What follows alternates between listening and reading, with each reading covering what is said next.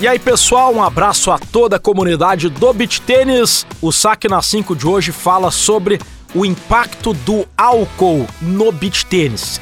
É verdade, o Saque na 5 está indo ao ar dias antes do carnaval. Quem está nos acompanhando em tempo real, digamos assim, ou está ouvindo o podcast na semana em que ele foi lançado, não, nós não estamos querendo pedir para que ninguém beba no carnaval e também não estamos querendo apavorar ninguém mas é sempre importante saber o que acontece no nosso organismo quando a gente ingere bebidas alcoólicas. E no caso do beach tênis, esporte em que muitos amadores se dedicam e treinam quase como se fossem profissionais, penso que é mais importante ainda o pessoal entender o impacto que o álcool tem no organismo de um atleta, seja de alto rendimento ou não, até para entender, e é isso que a gente vai procurar responder hoje, se há uma quantidade segura de álcool para se ingerir sem que isso signifique um prejuízo na performance. A gente vai conversar com o médico do esporte, Dr. André Matos. E não só sobre álcool, a gente vai falar sobre a importância do sono, a importância do descanso, a importância do treino adequado e a importância da alimentação para um atleta de beach tênis seja profissional, seja amador. Ou seja, não é um podcast voltado unicamente para falar sobre o impacto, entre aspas, do estrago do carnaval, embora a gente também vá tocar nesse assunto. O Saque na 5 tem o oferecimento de KTO.com, onde a diversão acontece. Para todo torcedor existe a KTO.com. Palpite com razão, palpite com emoção, palpite com diversão. KTO.com te registra lá e dá uma brincada. KTO.com, onde a diversão acontece. Contato com o Dr. André Matos, 35 anos, médico, especialista em medicina do esporte. Dr. André Matos, que o álcool ele prejudica a prática de esportes, que o álcool prejudica o desempenho do atleta, seja profissional, seja amador, de certa forma é um consenso, digamos que todo mundo sabe disso. Mas eu gostaria de entender primeiro por que o álcool prejudica o treinamento, prejudica o desempenho em modalidades esportivas e aqui a gente está falando do beach tênis. Cientificamente, o que ocorre no organismo quando a gente ingere bebida alcoólica e até no dia seguinte à ingestão de bebida alcoólica e por que isso acaba gerando algum prejuízo no desempenho dos atletas. Bem-vindo ao Saque na 5, doutor. Bom dia, Rodrigo. Tudo bem? Então, acho que a principal causa que eu vejo do álcool que atrapalha o, o rendimento é a questão de privação de sono, tá? O álcool, ele te priva de sono REM. Cara, sono REM é aquele sono... O que é sono REM, tá? A gente pode dividir nosso sono em sono não REM, que predomina a primeira metade da noite, e na segunda metade, o sono REM. O sono REM, Rodrigo, é aquele sono que a gente acorda. Tu acorda bem, tu acorda achando a vida mais bonita, tu acorda mais feliz, aquele sono que tu sentiu que tu descansou, tá? Quanto tempo a gente tem de sono REM em uma noite? Cerca de 90 minutos. E o sono REM, sempre tem sono REM, tem sonho. Então a gente sonha todas as noites. Mesmo se a pessoa dormir 8 horas, vão ser só 90 minutos de sono REM. Sim, isso também a gente tem que tirar um pouco, vamos é, quebrar um pouco isso de que são 8 horas de sono cada pessoa. Cada pessoa tem que ter por noite, isso é o normal. Cara, cada pessoa, isso é determinado por alteração genética, também tem um tempo de sono. Qual que é o tempo adequado de sono? O tempo adequado de sono é o sono que tu dorme e acorda sem despertador. Na a vida ideal, não real, seria isso. Se tu acorda com despertador, tá sendo privado de sono. Tem gente, Rodrigo, que consegue dormir 6 horas, 5 horas e consegue atingir esses 90 minutos de sono REM. Tem gente que precisa dormir 10 horas para atingir esses 90 minutos de sono REM. Então, a gente coloca, porque a gente fala assim, ah, são oito horas de sono. É uma média, tá? Mas tem os pequenos dormidores, que são aqueles que com quatro a cinco horas de sono, seis, conseguem atingir os 90 minutos. E tem os grandes dormidores, que precisam de 10 horas para atingir os 90 minutos tá? E esse sono REM é esse sono que a gente precisa. Quando a gente vai olhar no relógio, enfim, seja Apple Watch, Garmin, vai marcar lá. A gente tem a tendência, às vezes, de analisar sono leigo, analisa sono profundo. Ah, tive estudando sono profundo. O que a gente tem que analisar é sono REM. Esse sono que a gente acorda achando a vida mais bonita, feliz, enfim. Tá? E o que, que o álcool faz? O álcool te priva de sono REM. Por mais que tu durma bastante tempo, ele não deixa tu entrar em sono REM. Então, tem diferença também, depois a gente pode conversar sobre isso, até a questão do horário que a gente bebe. Tá? O que vai ser menos prejudicial nesse aspecto. Então, uma das questões do álcool relacionada ao exercício, além de ser a parte direta do álcool, que ele pode atrapalha muito a recuperação, tudo, ele te priva de sono REM. Tá? E isso atrapalha muito. Que é atrapalha o atleta? Atrapalha o atleta, atrapalha o, quem não é atleta, mas principalmente no exercício. Que, o que, que a gente tem que pensar no atleta e no, principalmente no amador também? Quanto mais a gente treinar, mais descansar a gente precisa. Tá? E como é que a gente descansa? Qual é, é o principal fator para a gente descansar? Sono. Qual o sono? Sono REM. Então, se tu vai estar tá bebendo e vai estar tá sendo privado de sono REM, é, vai ter um prejuízo gigante da tua recuperação muscular, enfim. E aí tu não vai jogar bem. Tá? Não adianta, ah, mas eu bebi, um, sei lá, o relaxo, eu durmo melhor. Não, o álcool te priva de sono rento. Até pode pegar no sono ali, mas a qualidade do sono, que é o que a gente precisa, não é satisfatória. Vamos esquecer o carnaval então, pensando num final de semana normal de torneio. Joguei a fase de grupos, ganhei. Joguei os 16 avos de final, ganhei. Joguei as oitavas de final, ganhei. Aí eu me classifiquei para o domingo, que eu vou ter quartas de final, semifinal e final. Mas eu tô na praia, ali com os amigos, vai ter uma festinha, churrasco, cervejinha. Eu vou tomar uma cervejinha, mas uma cervejinha, duas cervejinhas vão me atrapalhar para jogar quarta, semifinal no dia seguinte? Vai, com certeza. Porque qual que é a, o grande ponto que tu precisa eh, se recuperar para jogar novamente? Só algo atrapalha a tua parte muscular, de recuperação muscular, tu vai já vai chegar no outro dia numa condição desfavorável.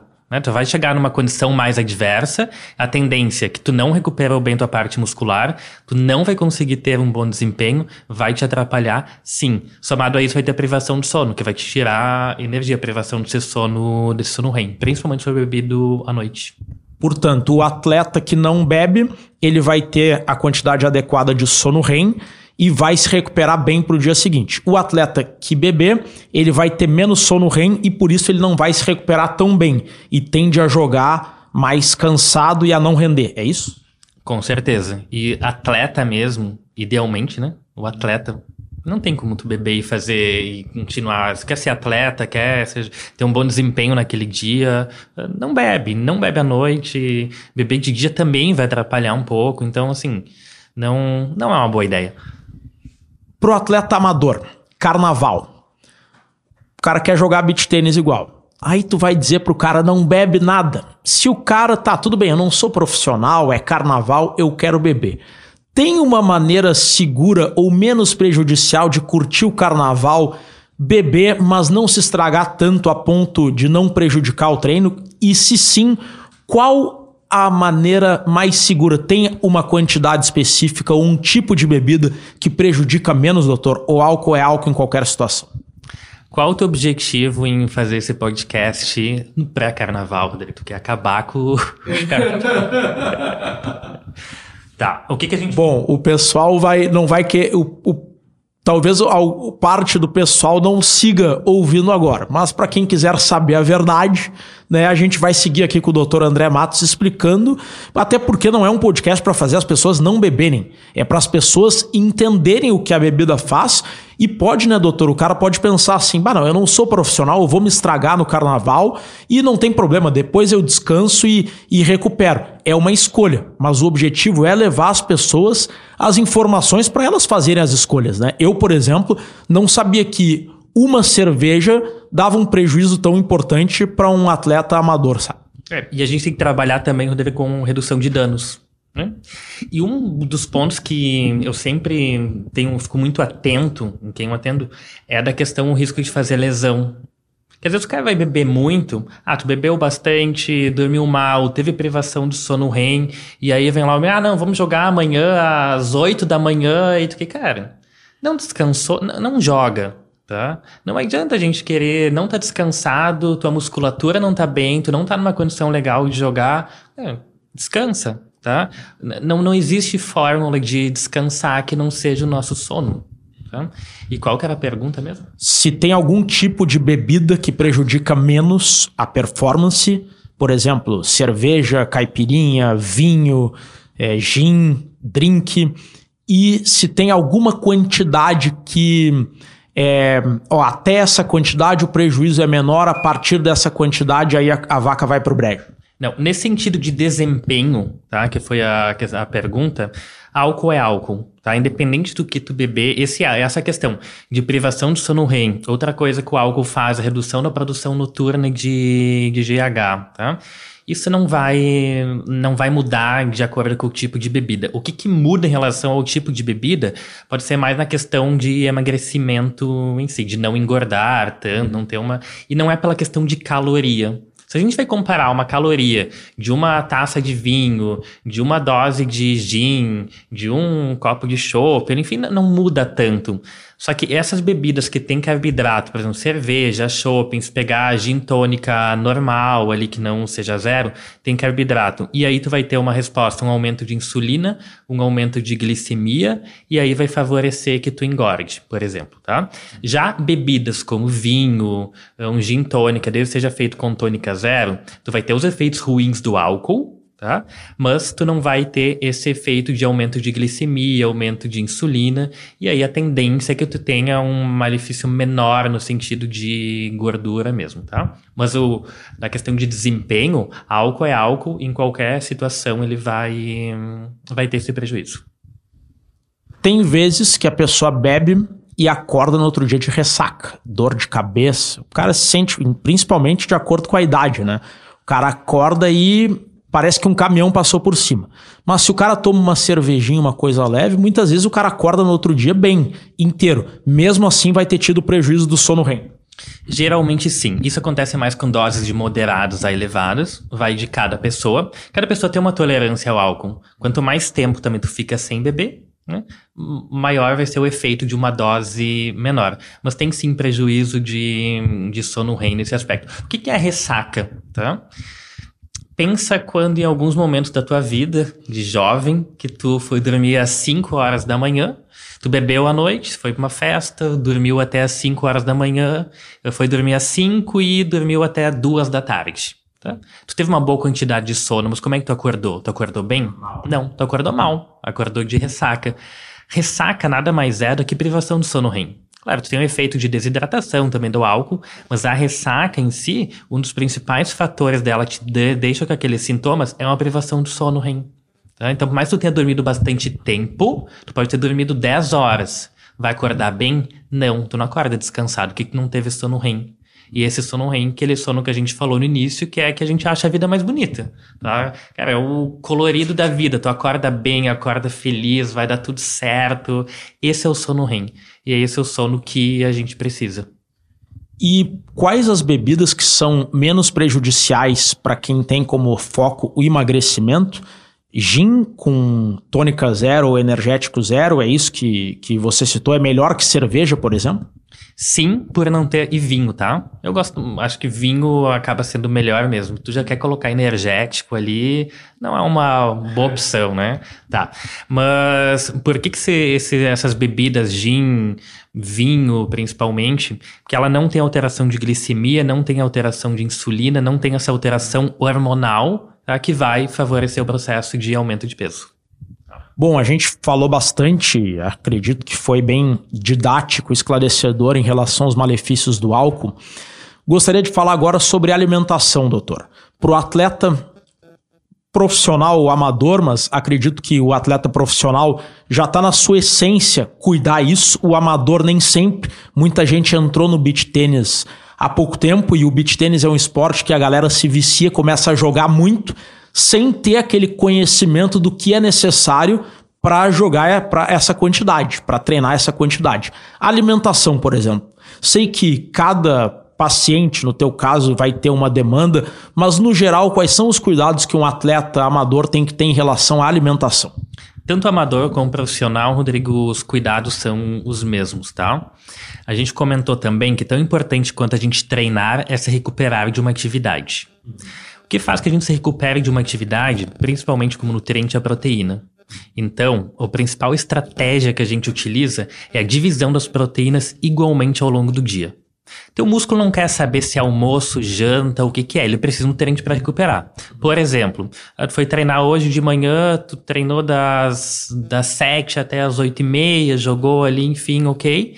Aí, a partir dali, tu teve um desgaste muscular, teve uma desorganização de fibra muscular e, se, e até para te treinar no próxima sessão de treino, outro dia, teu músculo precisa estar recuperado. O principal nutriente para o músculo recuperar é proteína. Então, fisiologicamente, o melhor que a gente faz é dividir a proteína igualmente ao longo do dia. Não tem sentido fisiológico a gente colocar um monte de proteína no almoço, na janta e deixar sem proteína no lanche. Então, a gente pega a quantidade de proteína que tu precisa ao longo do teu dia e distribui ela igualmente, tá? Então é importante ter proteína no café da manhã, nos lanches, além do almoço e da janta. O atleta que comer proteína apenas no almoço ou na janta, vai acontecer o quê? Se ele comer proteína apenas no almoço na janta, ele vai ficar com esse período muito longo entre refeições sem entregar nutrientes para teu músculo. Não entregando nutrientes para teu músculo, teu músculo não vai recuperar adequadamente. Não recuperando bem, já vai começar teu jogo no outro dia com teu músculo não recuperado e aí tua condição física vai, vai diminuindo a capacidade física, vai diminuindo teu desempenho até o ponto que pode fazer uma lesão, tá?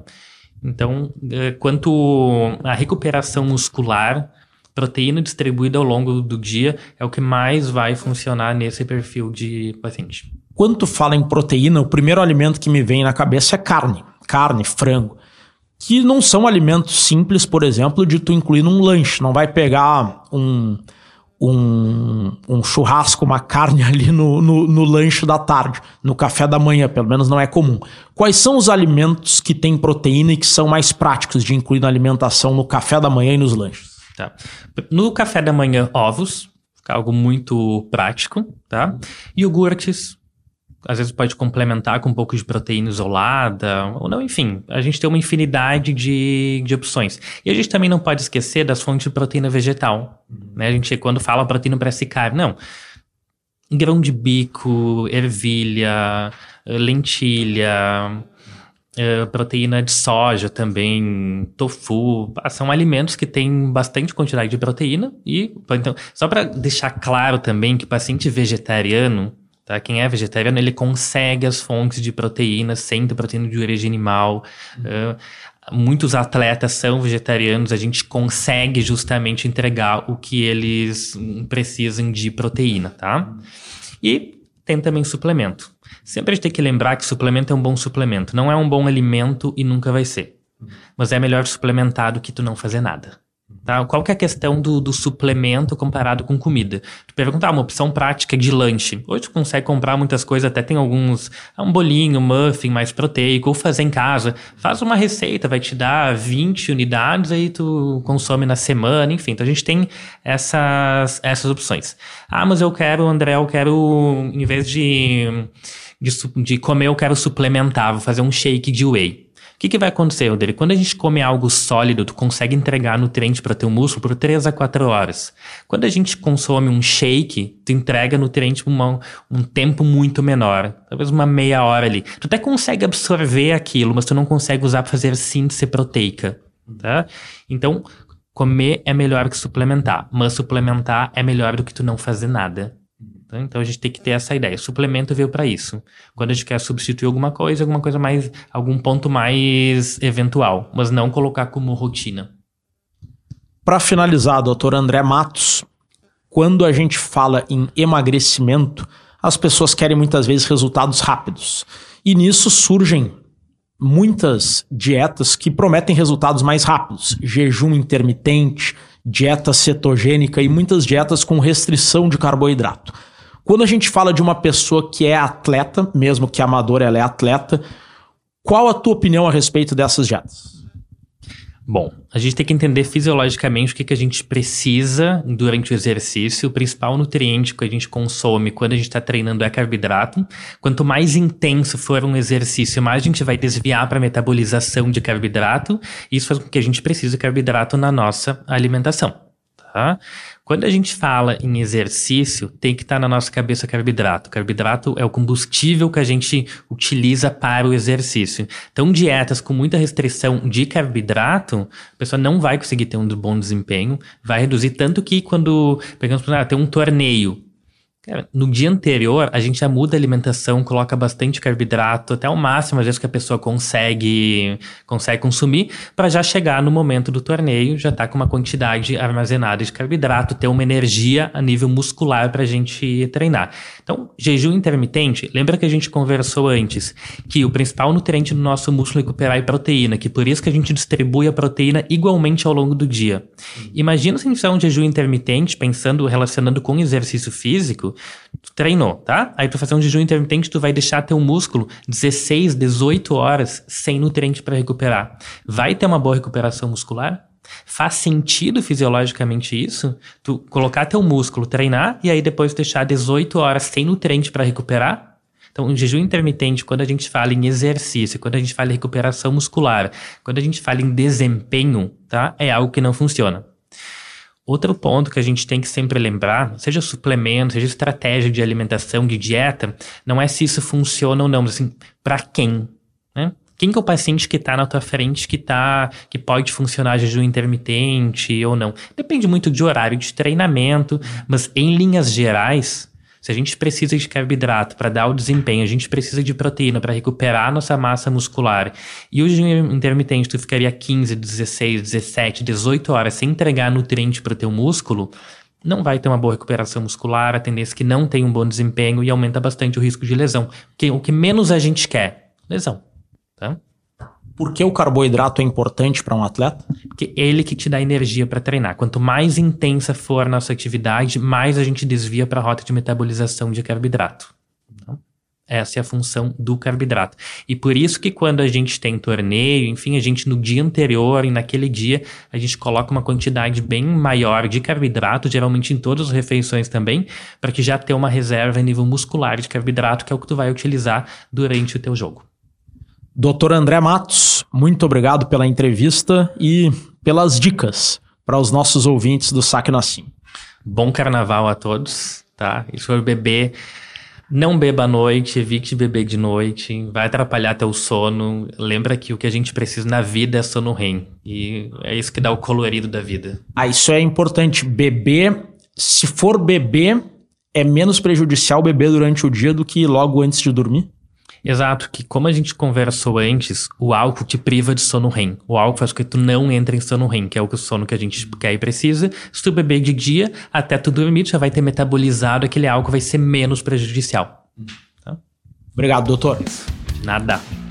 Muito obrigado ao doutor André Matos, excelente bate-papo. O beach tênis é um esporte onde há muitos atletas profissionais cada vez mais conseguindo se dedicar apenas ao beach tênis e o cuidado com o corpo, o cuidado com o treino, com o descanso, com a alimentação é muito importante, mas como eu falei na abertura, o beach tênis tem essa peculiaridade de ter muitos atletas amadores que disputam torneios e se dedicam ao beach tênis, mesmo não sendo seu ganha-pão, mesmo tendo outras atividades, mesmo não vivendo do beach tênis, acabam se dedicando quase como se fosse um profissional. Por isso é importante aí a palavra do Dr. André Matos para dar informações a respeito da importância da alimentação, do sono, do descanso, do treino e de se evitar sempre que possível o consumo de bebidas alcoólicas. Este foi o Saque na 5 para KTO.com, onde a diversão acontece. Produção da Janaína Ville e do Nicolas Lira edições do Paulo Fraga. Tenham todos, para quem está nos acompanhando nessa semana em que o podcast foi lançado, tenham todos um grande carnaval, um carnaval de muito beach tênis. E para o público em geral, nos acompanhando em qualquer espaço do tempo, que tenham aí uma grande semana de muito beach tênis. Abraço a todos.